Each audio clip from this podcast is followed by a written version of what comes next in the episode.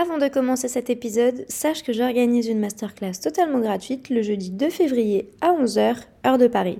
Si tu as l'impression que ton contenu ne sert à rien pour ton business, que tu es invisible ou encore qu'Instagram ne t'apporte aucun client, cette masterclass d'une heure est faite pour toi. Tu peux t'inscrire à l'adresse butfirstacademy.com slash masterclass. Le lien se trouve également en dessous de cet épisode pour réserver ta place. Bienvenue dans le podcast But First Academy, le podcast où on va parler marketing de contenu, SEO, copywriting et business en ligne. Je m'appelle Marine, je suis experte SEO depuis maintenant 7 ans. Autour d'un café ou d'un thé, peu importe, parlons de stratégie dans une ambiance conviviale et détendue. Bonne écoute J'espère que vous allez bien. Je vous souhaite la bienvenue dans ce nouvel épisode de podcast où aujourd'hui, comme vous avez pu voir dans le titre, on va parler de celui qui a fait couler beaucoup d'encre ces derniers temps. On va parler de ChatGPT, mais plus généralement de l'intelligence artificielle, puisque j'ai testé ChatGPT, mais j'ai également testé l'intelligence artificielle qu'a développé Notion, puisque c'est mon outil d'organisation. Et en fait, je suis tombée par, par hasard sur euh, bah, la bêta test qu'ils sont en train de lancer, donc je me suis dit pourquoi pas tester. Du coup, ça fait maintenant quelques jours, voire même semaines que je suis sur la question. L'idée, c'est pas du tout de vous donner euh, les pour, les contre et de vous expliquer pourquoi ça a été fait, etc. Pas du tout. L'idée, en fait, ça va être de pousser la réflexion beaucoup plus loin et de comprendre quelles vont être les conséquences, notamment en termes de référencement naturel, en termes de SEO, en termes de présence sur Google, comment maintenant euh, il va être bien de créer du contenu pour son site internet, etc. Ça va plus être ça, puisque en fait, moi, l'objectif, c'est également de comprendre quelles vont être les évolutions par rapport aux optimisations et voilà, du coup, on va commencer. Juste avant, si vous ne savez pas ce que c'est que le chat GPT ou même une intelligence artificielle, ce sont en fait des outils qui sont développés par des ingénieurs. Il n'y a pas de définition claire et précise, hein. je suis vraiment en train de vous dire moi comment je vois les choses. Euh, ce sont du coup des ingénieurs qui ont développé des outils d'utilisation pour faciliter la vie des gens. Et en gros, ça va être des robots qui vont créer bah, du coup euh, ce que vous voulez. En fait, une liste d'idées, une liste d'avantages et des inconvénients, un email commercial un email de recrutement, un email pour un client, un article de blog, peu importe. Il y a vraiment du coup mille et une choses possibles à travers du coup ces intelligences artificielles. Donc forcément, le premier point qui va ressortir en termes d'avantages, c'est que c'est hyper facile à, utiliser et à prendre en main. Et c'est vrai, il suffit vraiment juste de taper une phrase et bah, vous avez forcément la réponse à votre question ou votre besoin particulier. L'idée en fait, c'est excessivement rapide. C'est vraiment, ça prend littéralement 10 secondes. Et le truc est hyper bien pensé. Vraiment, en toute transparence, le truc est hyper bien pensé. Surtout qu'en plus, il est euh, configuré pour répondre à plein de choses très spécifiques, euh, avoir des éléments hyper précis. Franchement, j'ai testé le truc jusqu'au bout des ongles et franchement, c'est hyper précis. Donc, il y a quand même une possibilité d'aller très très loin. Néanmoins, on, y reviendra après forcément en termes de véracité des informations. Il y a quand même ici quelques éléments à prendre en compte. Mais si on peut poser des questions hyper précises, c'est possible. Et surtout, voilà, il y a une vraie, vraie, vraie flexibilité. Il n'y a aucune limite en termes de secteur d'activité, en termes de questions.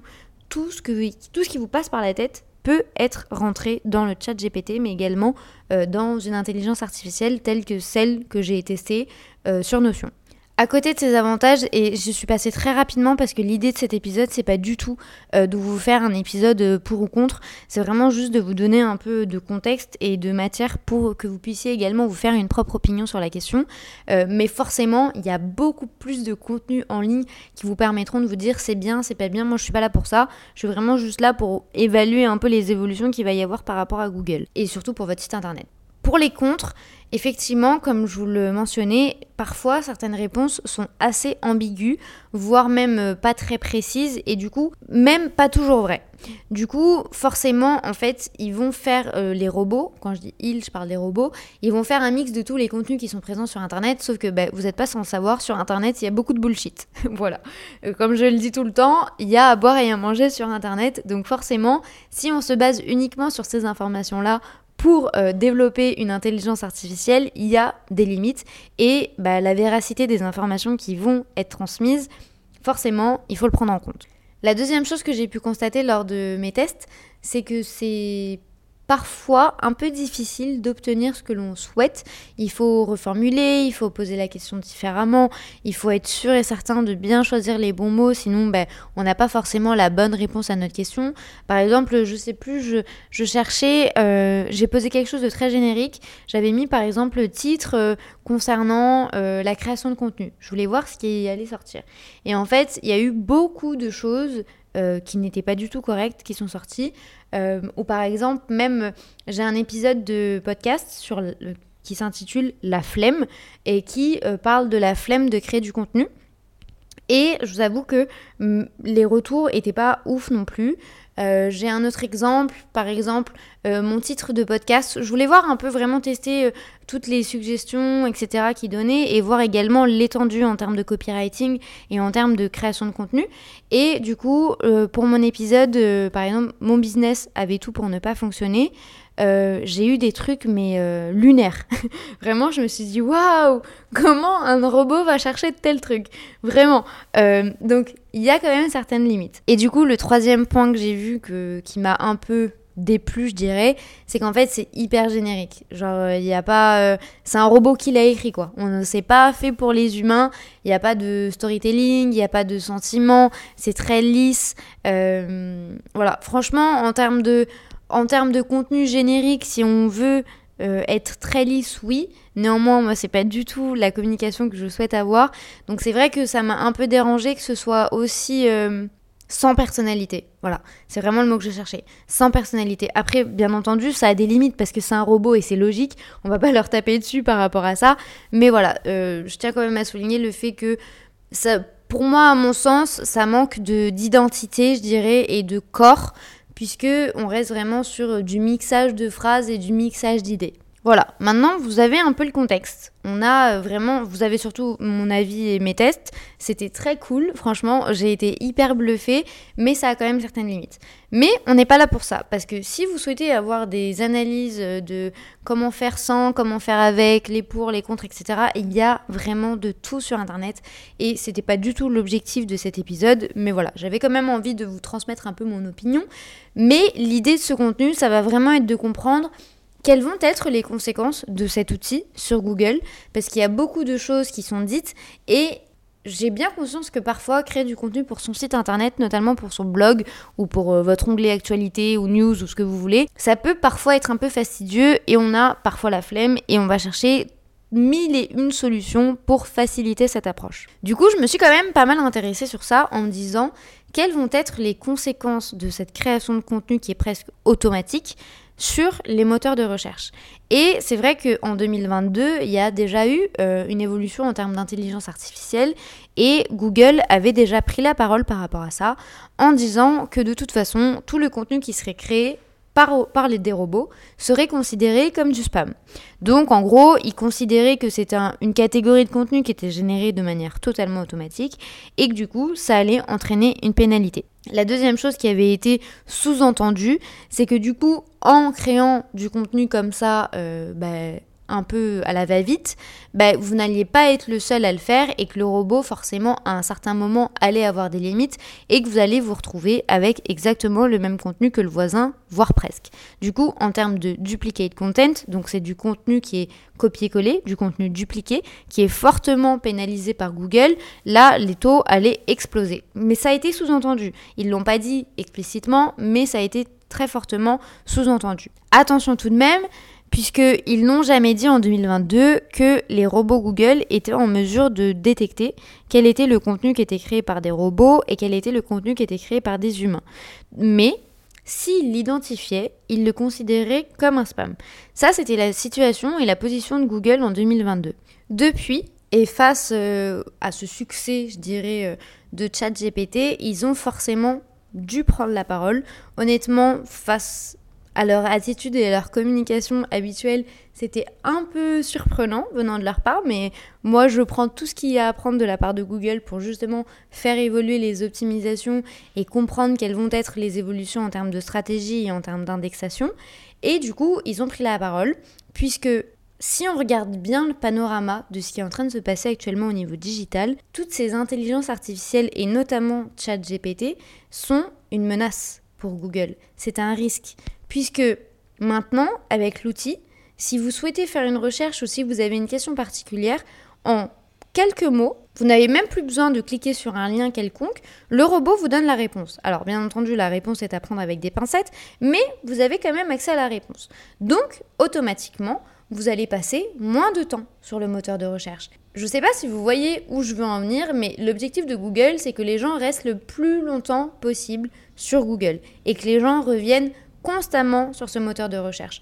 Donc forcément, avec un chat GPT qui vient et qui peut donner des informations plus rapidement aux internautes sans que les personnes aient à cliquer entre 10 000 links différents, forcément, Google y voit probablement une petite menace. Mais ce n'est pas tout puisque face à ces évolutions et face surtout à ces changements, Microsoft a indiqué vouloir vraiment se servir de ces évolutions pour transformer le moteur de recherche.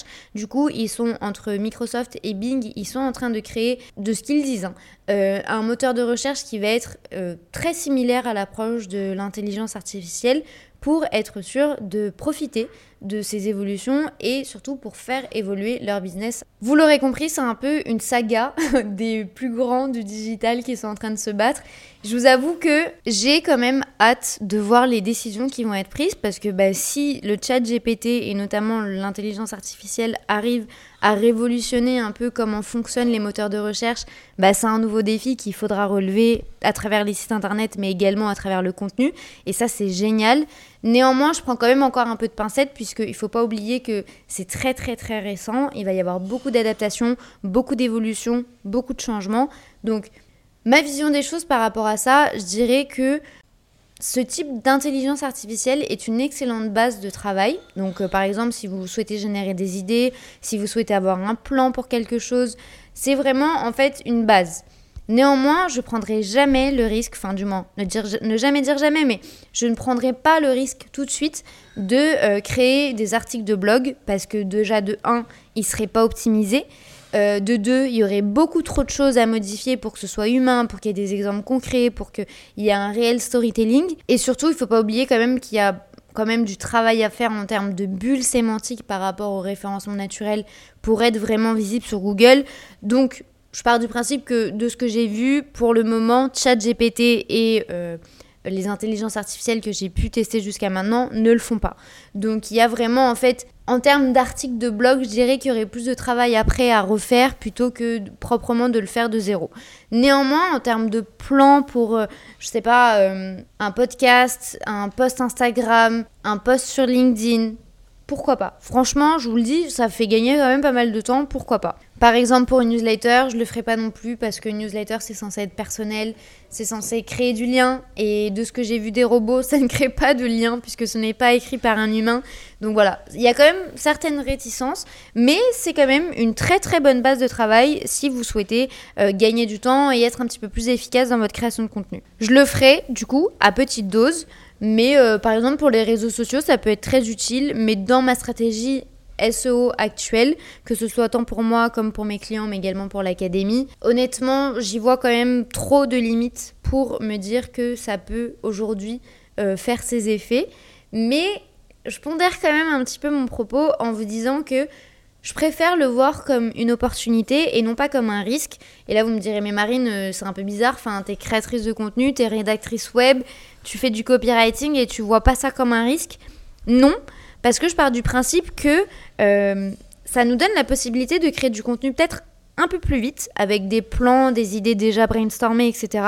Et du coup, forcément, on peut créer beaucoup plus de contenu, bien entendu toujours adapté, mais beaucoup plus de contenu et être en capacité de créer davantage tout en gardant notre qualité et du coup de s'imposer et d'asseoir réellement une autorité. Donc je serais plus d'avis de dire que c'est plus une opportunité et on le voit très bien, Microsoft voit ici l'opportunité de se faire une place sur le marché, donc ils vont tout donner. Ils vont tout faire pour passer devant Google grâce à l'intelligence artificielle et c'est du génie les gars. Moi je suis... Euh, pro Google parce que je travaille essentiellement avec Google à 98% du temps. Néanmoins, je trouve que c'est vraiment un coup de génie de voir ça comme une opportunité et de se dire là, il y a moyen de se faire une place. Et c'est un peu comme ça aussi que j'ai envie que vous le voyez vous en termes de création de contenu. euh, de toujours un peu vérifier les informations qui sont données. Mais si vous arrivez à trouver une bonne, organisation, un bon fillon, je dirais, grâce euh, à l'intelligence artificielle, alors pourquoi pas ne pas le faire? Franchement, ça serait trop bête. Donc, gagner en productivité et gagner en rapidité, oui, mais toujours reprendre après tout ce qui est euh, donné, que ce soit en termes de véracité d'information, pour donner beaucoup plus d'humain également à tout ça, et pour aussi parler de vous, de votre histoire, de vos exemples, et après par la suite de passer à la phase de l'optimisation. Une petite note ici, si vous êtes rédacteur web, copywriter, euh, que vous êtes dans la création de contenu, etc., dans la rédaction de sites internet, quoi ou qu'est-ce, peu importe, il y a mille et une manières de créer du contenu. Sachez que l'important ici, c'est de toujours voir l'opportunité mais surtout de garder en tête que l'intelligence artificielle fonctionne grâce au contenu qui est créé par des humains. Donc forcément que les intelligences artificielles, même ChatGPT, va forcément avoir besoin un jour d'humains pour créer du contenu de base, pour être sûr que les robots peuvent fonctionner et peuvent générer autant de choses comme ils le font aujourd'hui. Donc euh, c'était la petite note à ne pas rentrer en panique tout de suite maintenant, juste parce que un outil fait beaucoup parler de lui. Euh, il faut également faire attention aux tendances puisque on le voit bien en marketing digital, il y a beaucoup de choses tendances et surtout il y a beaucoup là, de ce que j'ai pu voir, des fortes décisions à prendre par rapport à Bing, par rapport à Microsoft, par rapport à Google. Donc voir si le projet ne se gâche pas, je dirais, entre les mains des plus grands, euh, puisqu'il y a beaucoup d'intérêt derrière. Donc, affaire à suivre. Je vous ferai bien entendu des updates dès qu'il y a une petite nouveauté pour être sûr et certain déjà de 1 que je vous donne les bons conseils en termes de création de contenu, de 2 d'être sûr de créer la bonne chose pour votre site internet et pour votre visibilité, mais surtout d'adopter la bonne approche pour vous et votre business. Moi, de mon côté, ce que je vais faire, et si ça peut vous aider à prendre un peu une décision, c'est parfois l'utiliser à bon escient pour des éléments qui n'auront pas beaucoup trop d'impact, je dirais. Par exemple, pour moi, dans mon, cas, Instagram, c'est pas non plus euh, la fin du monde. Si euh, ChatGPT ou euh, une intelligence artificielle me permet de créer un post Instagram en 5 minutes parce que c'est pas le fond de mon business, franchement, je dirais pas non.